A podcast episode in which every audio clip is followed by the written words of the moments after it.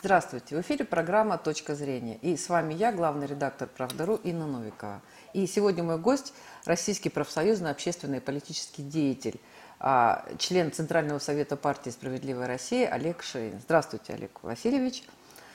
Добрый день. Рада вас а, а, видеть и слышать. Да, надеюсь, что уже недалеко то время, когда можно будет и все-таки пригласить вас в студию. Вот. И давайте мы с вами поговорим о рабочем классе – а, буквально вот недавно мы проводили эфир, и человек сказал, что в России уже нет рабочего класса, в России э, есть... Вот рабочий класс сейчас это мигранты, потому что мигранты, и к, к тому же они очень удобный такой рабочий класс, а, потому что у них нет профсоюзов, они плохо говорят по-русски, они э, не граждане России, они не знают свои права, и они готовы работать на три ставки и получать при этом э, там, за, две, э, за одну ставку, а то и даже еще меньше. Отдавать это, и спокойно отдавать это э, работодателям, землякам, э, там, каким-то другим людям, от которых зависит их пребывание в России. Вот я что-то как-то согласилась, потом озадачилась, а что у нас действительно вот тот пролетариат, который был движущей силой различных процессах в обществе, он у нас исчез, или у нас все-таки, у нас действительно теперь мигранты – это главная наша сила? Ну, безусловно, иностранные работники, которые трудятся в России, они являются рабочим классом, мы все это хорошо понимаем. Но это не означает, что нет, собственно, российского рабочего или работающего класса. И у нас миллионы людей, э, российских граждан, работают и на стройках, и на полях, и в таких корпорациях, как «Газпром» и «Лукойл». Причем хочу сказать, что там тоже люди работают, обычные работники – не процветающие, люди сталкиваются с снижением заработных плат и уменьшением социальных гарантий, в том же самом «Газпроме». Поэтому, конечно, есть и российский рабочий класс. Другое дело, что и в нашей стране, и в целом на планете, в развитых странах происходит такой процесс перехода э, от крупных коллективов, где работает огромное количество людей, к дистанционной работе, к розовым воротничкам, где большая часть рабочего класса это уже офисные работники, продавцы, э, люди, которые э, работают, по сути, в удаленном доступе. Это же тоже работники по найму. Другое дело, что они не формируют больших каких-то рабочих коллективов. Но это технологические изменения. А так, если мы берем в целом ситуацию на российском рынке труда, у нас 80 миллионов людей работоспособного возраста, из них порядка 100 тысяч долларовых миллионеров, примерно миллион два-три э, мелких предпринимателей и порядка 75 миллионов человек, людей, работающих по найму, либо временно безработных, э, либо так называемых самозанятых, то есть где люди тоже, по сути дела, э, работают самостоятельно, а не извлекают какую-то ренту либо прибыль. Это огромный российский рабочий класс, безусловно, он есть. Ну вот э, рабочий класс, э, я-то помню из учебников э, истории партии, вообще истории СССР, да, там то, что мы учили, то есть рабочий класс это все-таки была активная сила, когда они все сидят по своим квартирам, работают удаленно, это такая диванная получается такая публика, да, которая сидит в своей коморке. И, в общем, наверное, очень условно можно назвать именно рабочим классом. Да, потому что я как-то думала, что там они там в цеху, там у мартыновских печей, а, невозможно а, удаленно, а, там, не знаю, делать гвозди, производить какие-то конкретные совершенно товары. И это совершенно другой, э, наверное, другой подход, когда человек проснулся, в пижаме сел за компьютер и работает, либо когда он э, выполняет какую-то тяжелую физическую работу, она же все равно осталась. Это совершенно другое, наверное, мировоззрение у людей, это разные люди. Или, может быть...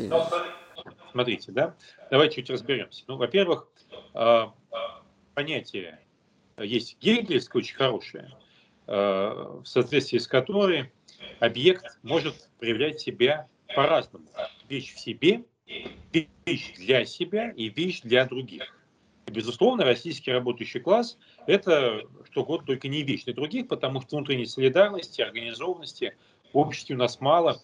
Если мы сравним с европейцами или там, с Восточной Азией или с Турцией, мы понимаем, что здесь между нашей культурой и культурой людей, кто живет в этих странах и борются за свои права, как французские желтые жилеты, увы, большая пропасть. Но Это люди, которые работают по найму, которые так или иначе создают прибавочную стоимость э, и которые работают э, на тех, кто владеет собственностью в стране.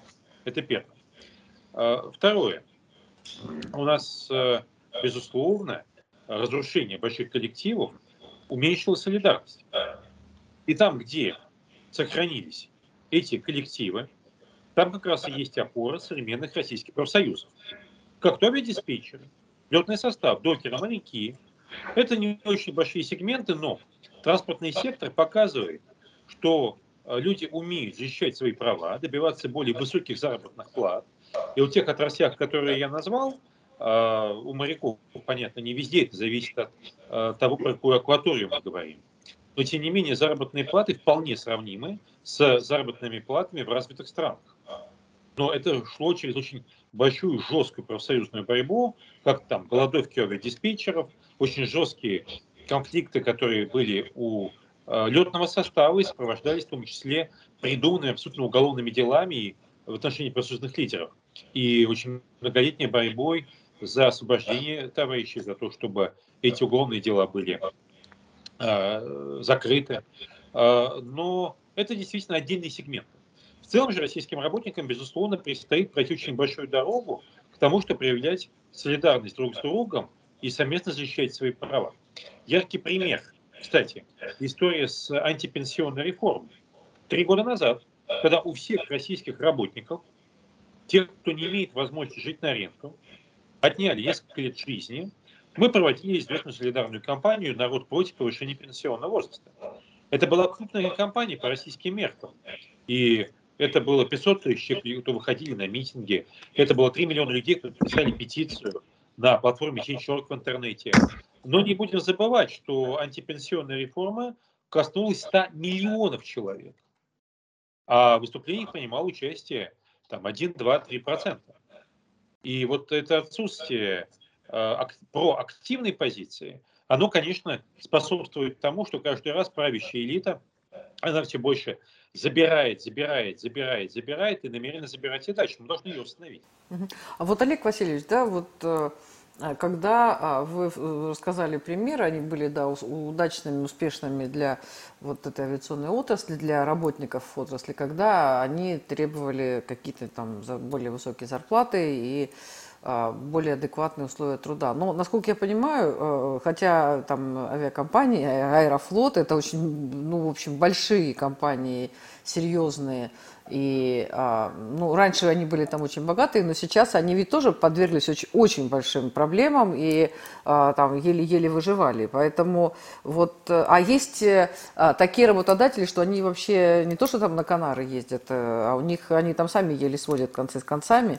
И э, в данном случае вот э, это как бы отстаивание своих прав перед работодателем, да, а, а может быть нужно отстаивать вместе с работодателем свои права э, для того, чтобы были созданы какие-то более адекватные условия для, там, не знаю, ведения бизнеса, там, для, ну вообще для работы. Потому что, ну вот, извините, я вот сейчас э, я прочитала, что э, те, э, кто, э, что сейчас много жалоб в какую-то там комиссию на, на тех, кто в локдаун пытается либо отправить в неоплачиваемый отпуск работников, либо снизить им зарплату, и вот э, работники жалуются. Но я так понимаю, что ряд работодателей, поскольку они ничего не производят, они, э, ну, то есть для них просто проблемно платить неработающим людям э, ту же самую зарплату, и выполнять э, те указания, которые вот там то ли Попова придумала Анна, то ли вот, ну, то ли кто-то еще. Вот смотрите, а, не идеальная картина для российских работодателей, вот, э, российской этой маленькой буржуазии, а, это чтобы в стране была демократия, были защищены их права, политические, экономические и так далее. Чтобы не было э, силового вмешательства, дел по 159 статье, чтобы были честные выборы. Только при этом э, буржуазия очень хочет, чтобы у работников не было возможности защитить себя через профсоюз, через забастовку, через твердый трудовой договор. Но так не бывает. Вот не может такого быть, что 95% населения страны находится в рабской зависимости, и в любое время могут быть уволены, либо лишены львиной доли заработной платы, а 5% людей будут пользоваться демократическими правами. Не бывает такого. По этой причине, естественно, после 2000 года, когда был уничтожен прежний трудовой кодекс, и когда обычный российский работник столкнулся с полным бесправием, следующим этапом, конечно же, пошли уничтожаться права и интересы российской, мелкой, а потом и средней буржуазии в интересах более крупных. Это связанные вещи, их разорвать нельзя. Поэтому первое, о чем мы должны говорить, это, безусловно, возрождение трудовых прав. Чтобы человек понимал, э, что его нельзя лишить произвольной работы и уволить на основании того, что истек срочный контракт, так называемый, на работе, который не является срочным по определению. Что человек понимает, за какие деньги он работает, а не в режиме, когда 5000 рублей твердый оклад, все остальное это премия. По принципу хочу дам, хочу не дам.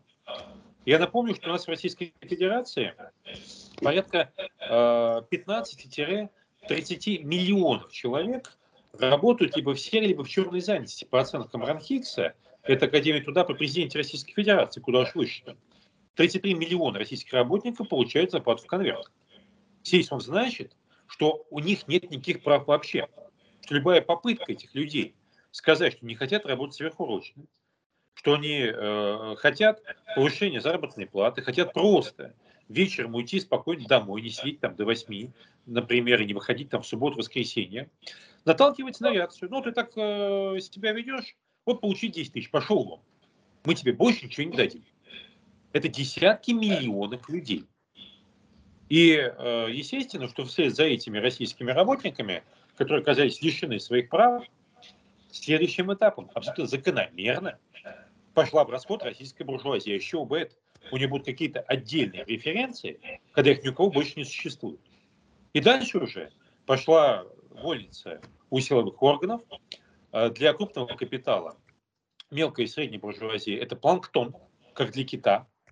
И, естественно, никаких отдельных прав и преференций им давать не будет. Поэтому либо права и демократия и свобода для всех, либо никому. И, кстати, вот э, крупный капитал это понимает. У нас э, ежегодно за рубеж уезжает примерно 2% российских долларовых миллионеров. На их место другие понятные истории, да? Но это очень примечательная история. Вот верхушка прекрасно понимает, что в стране, где нет правил, в стране, где нет демократических институтов, их же товарищи по президиуму в любое время их съедят. Поэтому им выгодно, конечно, где-то зарабатывать деньги здесь, но здесь их не хранить и перетаскивать их спокойно за границу. Поэтому э, и верхушка тоже находится в ситуации не очень устойчивой в условиях, когда у нас есть проблемы с институтами, с демократией, с меняемостью власти и с правами людей. А в основе, конечно, должны лежать права обычно работающего человека. Ну вот э, вы, кстати, сказали, да, о том, что 2-3% уезжает – да, и на самом деле большое число долларовых миллионеров зарабатывают деньги здесь, а живут э, там и сюда, э, сюда наезжая. Но на самом деле ведь э, вот сейчас такая внешняя обстановка, что достаточно опасно хранить, э, вывозить. То есть ну, уехать-то, наверное, можно, но даже и уехать может быть небезопасно. А уж хранить деньги где-то э, за границей, это, в общем, может закончиться очень плачевно. А, там и для ряда олигархов так это и заканчивалось, да, а хранить деньги здесь э, тоже теперь уже задают вопросы, а вот откуда ваши деньги, где, да, там, где же вы их заработали. Вот, и получается, что... Я бы не стал преувеличивать вот этих вот рисков э, иммиграции российского крупного капитала за границу. Да, время от времени у отдельных этих людей возникают какие-то проблемы. Но, как правило, они возникают у знаковых фигур, которые так или иначе Э, связанные с государственными институтами. В остальном же европейские правительства там, или Соединенные Штаты Америки довольно циничные. Вот кто-то украл деньги у российских работников и привез эти мешки с деньгами куда-нибудь во Флориду, развивать американскую экономику. Кто же будет резать золотую курицу? Зачем? Другое дело, что он придется уже работать там по правилам. Он не может вести себя там так, как он вел себя здесь. Но у человека он рантье. Да, для соответственно, зарубежных правительств, это типа там инвестор. Ведь они достаточно к этому относятся цинично и прагматично, как и э, большинство верхушки в самых разных странах мира. Поэтому я бы не стал преувеличивать, конечно, вот эти вот там риски в целом. А вот э, если вернуться к профсоюзному движению, там, общественным каким-то движением, да, вы сказали, что вот мы там митинги проводили и что-то делали, но сейчас это просто и петиции подписывали, то есть насчет митингов это просто прям опасно, да, а петиции, ну, наверное, можно подписывать, но только я уж не знаю, кто их там слушает и на что это влияет. Вот э, какие сейчас у профсоюзов есть, э, ну, все-таки реальные инструменты воздействия и не только на работодателей, но и а, на тех, кто создает законы. Да. Вообще самое главное создать какой-то там нормальный климат для того, чтобы развивался бизнес, и тогда и всем будет хорошо, и, и работникам тоже. Вот какие сейчас остались у профсоюзов реальные инструменты для какого-то влияния на ситуацию? Ну, я бы только переформулировал. А, надо сделать так, чтобы работникам было хорошо, и тогда будет хорошо, в том числе и бизнесу, не наоборот. Есть абсолютно противоположная последовательность, причинно-следственная связь. А, что касается профсоюзов, ну вот, а, в любом случае, конечно, утрата инструментариев, то есть возможности вести профсоюзную работу, она влияет на права людей, мы это хорошо понимаем, и необходимо искать какие-то альтернативные варианты. Но их найти можно. И в качестве примера я бы привел э, очень эффективную работу профсоюза действий работников здравоохранения. Да, это небольшой профсоюз. В нем из миллионной армии, многомиллионной армии работников медицины стоят порядка пяти тысяч человек. Но именно профсоюз действия, в том числе вот в этот ковидный период, проводил огромное количество акций, вы помните, по прошлому году особенно, не говорю там уже о позапрошлом годе, э, связано с правами врачей, с правами людей, которые работают в красных зонах, в форме флешмобов, в форме там, массовых пикетов, когда еще законодательство позволяло это делать. И мы видим, что это достаточно серьезно повлияло а, на позицию руководства страны. А, в настоящее время уже принято решение, очень важное, о том, чтобы возвращаться к единым правилам по заработной плате в медицине. А это было одно из ключевых требований профсоюза. Я поясню, переведу это на нормальный русский язык. В Советском Союзе была один тарифная сетка. Человек определенной квалификации понимал, какую заработную плату он получит. Примерно году так в четвертом, потом в десятом, двумя этапами. Единая тарифная сетка была ликвидирована, а вместо этого ввели правила с небольшими окладами, а сверх этих окладов премии. По принципу хотим дадим, хотим не дадим. И получается, что работники в здравоохранении, в образовании, в культуре, в государственном сегменте – это люди, находящиеся в абсолютно рабской зависимости, что при любом неудовлетворительном отношении начальства их можно лишить совершенно по правилам львиной доли заработной платы. Вот в Астраханской области моей родной есть маленькие оклады, а к ним, например, такая надбавка за интенсивность труда до двух окладов. Что такое интенсивность? Каких Джолю Ханамелец не знает никто. Поэтому можно ставить 0%, можно 2%, можно 200%. И вот так построена вся система в стране. А в феврале прошлого года Владимир Путин после акции профсоюза действия, а, независимого профсоюза врачей, выступая в гостиной дворе, сказал, давайте возвращаться к тарифной сетке. Год прошел, правительство не сделало ничего. Новая профсоюзная кампания. Летом этого года Владимир Путин вновь повторил эту задачу и три недели назад правительство Российской Федерации сказало, что они готовы, пока в порядке эксперимента, в семи регионах Российской Федерации возвращаться к твердым правилам по заработной плате медицине. Замечательно. Нам нужно не 7 регионов, а все 85. Но это означает, что началась серьезная, положительная, хорошая подвижка. И это как раз яркий пример успешной профсоюзной кампании. Олег Васильевич, еще по поводу э, там, рабочего класса, работников. Вы говорите, работникам будет хорошо, и тогда рынок рабочей силы тоже будет хорошо. Ну вот э, я разговаривала с рядом э, э рекрутеров, э, там, хедхантеров даже, да, там, ну, там, это те, которые так эксклюзивно ищут работников, они говорят, что за последние годы, может быть, за 10 лет, а может быть, за более длительный период, вообще очень ухудшилось, скажем так, качество работников. И если раньше вот этот вот резюме, которые приходили, если раньше было 80-70-80% людей, ну, в общем, там, нормальных, адекватных а, для работы, а, а, а сейчас наоборот, сейчас 20-30, хорошо, если 30% тех, кто а, кого стоит брать на работу. А, причем там я вот говорила с женщиной, которая, она владелец агентства, они, они, она набирает рабочих и инженеров на стройке, то есть она даже не планктон офисно набирает. Вот, и она говорит, что, ну, как она сказала, что там 30, там 20 процентов, 30 это может быть там, ну, те, кто стоит, а вот остальные это просто мусор. Причем, а, ну, мы тоже там берем людей, я вижу, что очень многие там и по два, по три месяца, и по месяцу работают, очень часто меняют работу, рассказывают, что они уже все взяли там от этой работы, и даже мне там рассказывали, что студентов в институтах, ну это не рабочий класс, но тем не менее, говорят, что нужно как можно чаще менять рабочие, там, рабочие места, ну, тем не менее, вот э, есть проблема с... Еще, конечно же, ЕГЭ сюда надо добавить, качество обучения. А, ну, еще даже до дистанционки мы, в общем, с 2000 года у нас ЕГЭ. Мы, конечно, существенно подкосили, да, там наших выпускников средних школ.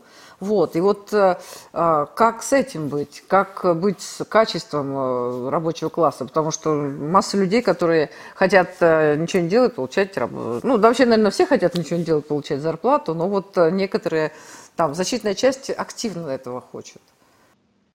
Ну, смотрите, вообще э, то, что люди хотят нормально жить и при этом меньше работать, это двигатель цивилизации и прогресса. Так колесо появилось, например. Да, потому что человек не хотел, так сказать, на своем горбу и хотел облегчить условия своей деятельности. Вопрос не в этом. Здесь есть э, два аспекта, минимум два аспекта, которые заслуживают внимания. Аспект первый – а из чего это обычный работник должен проявлять большой трудовой энтузиазм, э, зарабатывая кому-то высокую прибыль? Зачем? Одна история была, это советская история, когда люди работали на страну, понимая, что они работают на себя, что они работают, создавая большой Советский Союз и создавая себе, в том числе, эти материальные ценности и возможности. И другая история – это когда кто-то будет потом получать высокую норму прибыли. Зачем людям проявлять энтузиазм, высокую радость? С чего бы это?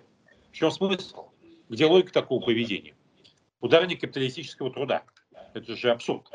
Как абсурд? А э, э, Ротенберг да, получил героя э, труда за то, что построил Крымский мост. Он и контракт получил, и героя получил. получил. Давай только мы скажем другое. Крымский мост не Ротенберг построил.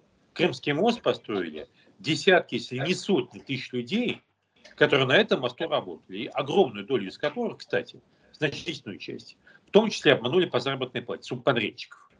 Не Ротенберг построил. Ротенберг с этого получил огромную прибыль. Он был генподрядчиком, но не он был инженером, который работал за электронным пульманом, не он был прорабом на стройке, не он был тем рабочим, который э, трудился где-то как электросварщик. Не он. Поэтому кто угодно строил Крымский мост, только не Реттенберг. И вот с этого мы должны начать, да? Ну, справедливо. справедливо, да. И было бы справедливо, если бы вот этого героя труда России получили бы те самые ребята, которые там работали на этой стройке. Этого же не было. Какое отношение к людям, такое отношение людей. Вторая сторона медали. Она называется образовательная система. Действительно, в стране есть э, проблемы с квалификацией рабочей силы, это бесспорный факт. Но откуда они возникают? Э, в странах Евросоюза, вообще в экономически развитых странах, это не только Евросоюз, там Австралия, Новая Зеландия, Канада, США и так далее, доля затрат на образование составляет порядка 7% национальной экономики.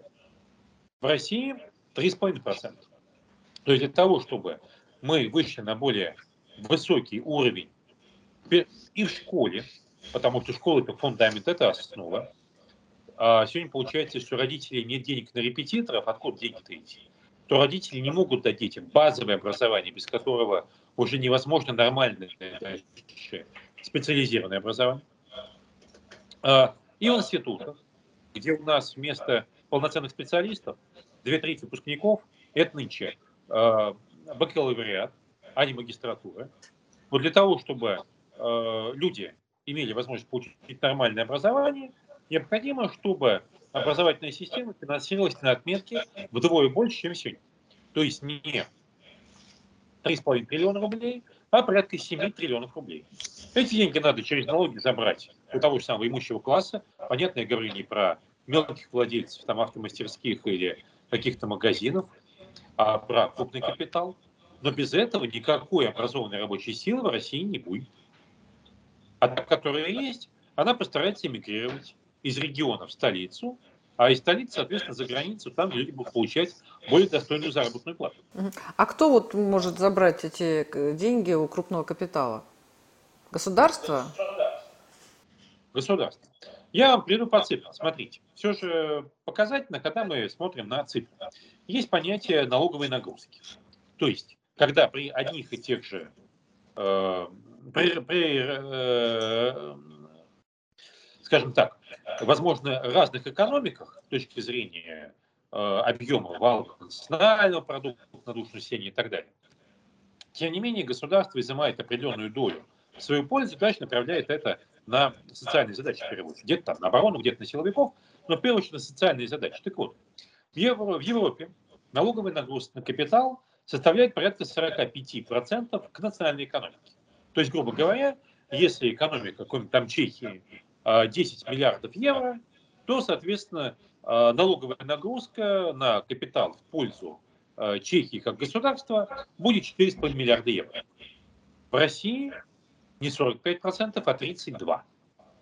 Вот эта разница, применительно к российской бюджетной системе, это разница в 13 триллионов рублей в год. Давайте два примера очень показать. Возьмем, возьмем Польшу, не самую развитую э, страну в э, Евросоюзе. более того, наш бывший союзник, бывший Совет экономической взаимопомощи, бывший Варшавский договор. Так вот, я э, достаточно часто ездил в Калининград, курируя по линии Государственной Думы «Справедливой России» эту территорию. И минимальная заработная плата в Польше на наши деньги порядка 45 тысяч рублей. Только получает человек, который просто заправляет Э, топливом машин на бензоколонке. А в Польше э, бесплатное высшее образование, в том числе для детей и иностранцев. Если они сдают нормально курсы польского языка, они могут поступить в университет в Краков, в Лось, в Варшаву, в Гданьск, получить бесплатное высшее образование. В Польше снижен пенсионный возраст. В Польше введены ежемесячные выплаты на наши деньги порядка 10 тысяч рублей всем семьям имеющим детей. Позже э, цены на продукты питания, по крайней мере, 2-3 года назад, были вполне сравнимы с российскими. В одном разница. Там нет списка Forbes. И там налоговая нагрузка на верхний слой качественно выше, чем в Российской Федерации. В Португалии такая же самая история. В Португалии минимальная заработная плата на наши деньги порядка 45 тысяч рублей. Вот в чем история. -то. И пока мы к ней не перейдем, у нас страна будет иметь какие-то высокие там финансовые рейтинги, но при этом люди будут жить в нищете, а те, кто будет иметь возможность и достаточный уровень образования, будут, конечно, стремиться э, либо уезжать в столицы, где сосредоточены соответствующие финансовые ресурсы, либо покинуть страну, и мы имеем достаточно большой отток квалифицированной рабочей силы за границу. Ну, Олег Васильевич, это вот, чтобы вот все это было, да, о чем вы говорите, это вот нужно просто вот так вот диаметрально развернуться и начать ровно шагать в другую сторону. Ну, к сожалению, пока таких желающих, э, тех, кто может э, это сделать, мы, к сожалению, не видим. Да, спасибо, спасибо вам большое. Да, это была программа «Точка зрения». И наш гость – российский профсоюзный общественный и политический деятель, э, э, член Центрального совета партии «Справедливая Россия» Олег Шейн. Спасибо, Олег Васильевич. Да, ну, справедливая Россия, да, ну, справедливость – это, наверное, такое очень сложное понятие, к которому все стремимся, но никак не, не можем его достигнуть. Спасибо. Спасибо большое. Спасибо.